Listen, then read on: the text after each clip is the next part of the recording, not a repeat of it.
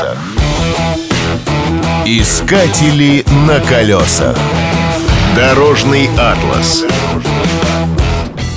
На индийских дорогах моментально получаешь шквал острых ощущений. В стране левостороннее движение. К этому не просто привыкнуть. Но это не главное. Дороги до отказа забиты машинами, моторикшами, тракторами, верблюдами, козами и коровами. Первое время кажется, что на дорогах царит полный хаос, в котором действует одно единственное правило — прорваться.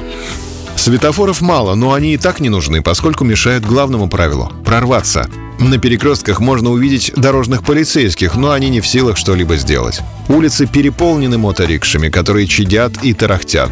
Городские автобусы не имеют дверей. В них можно садиться и выходить на ходу.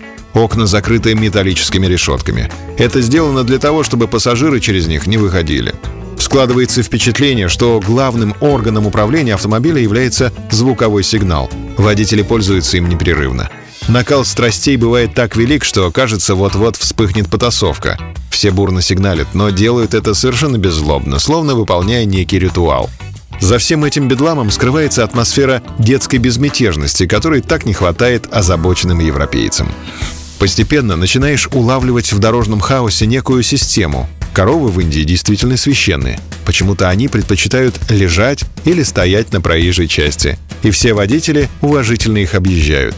Самое сложное — пересечь перекресток. В этом магическом месте не действуют ни правила, ни понятия.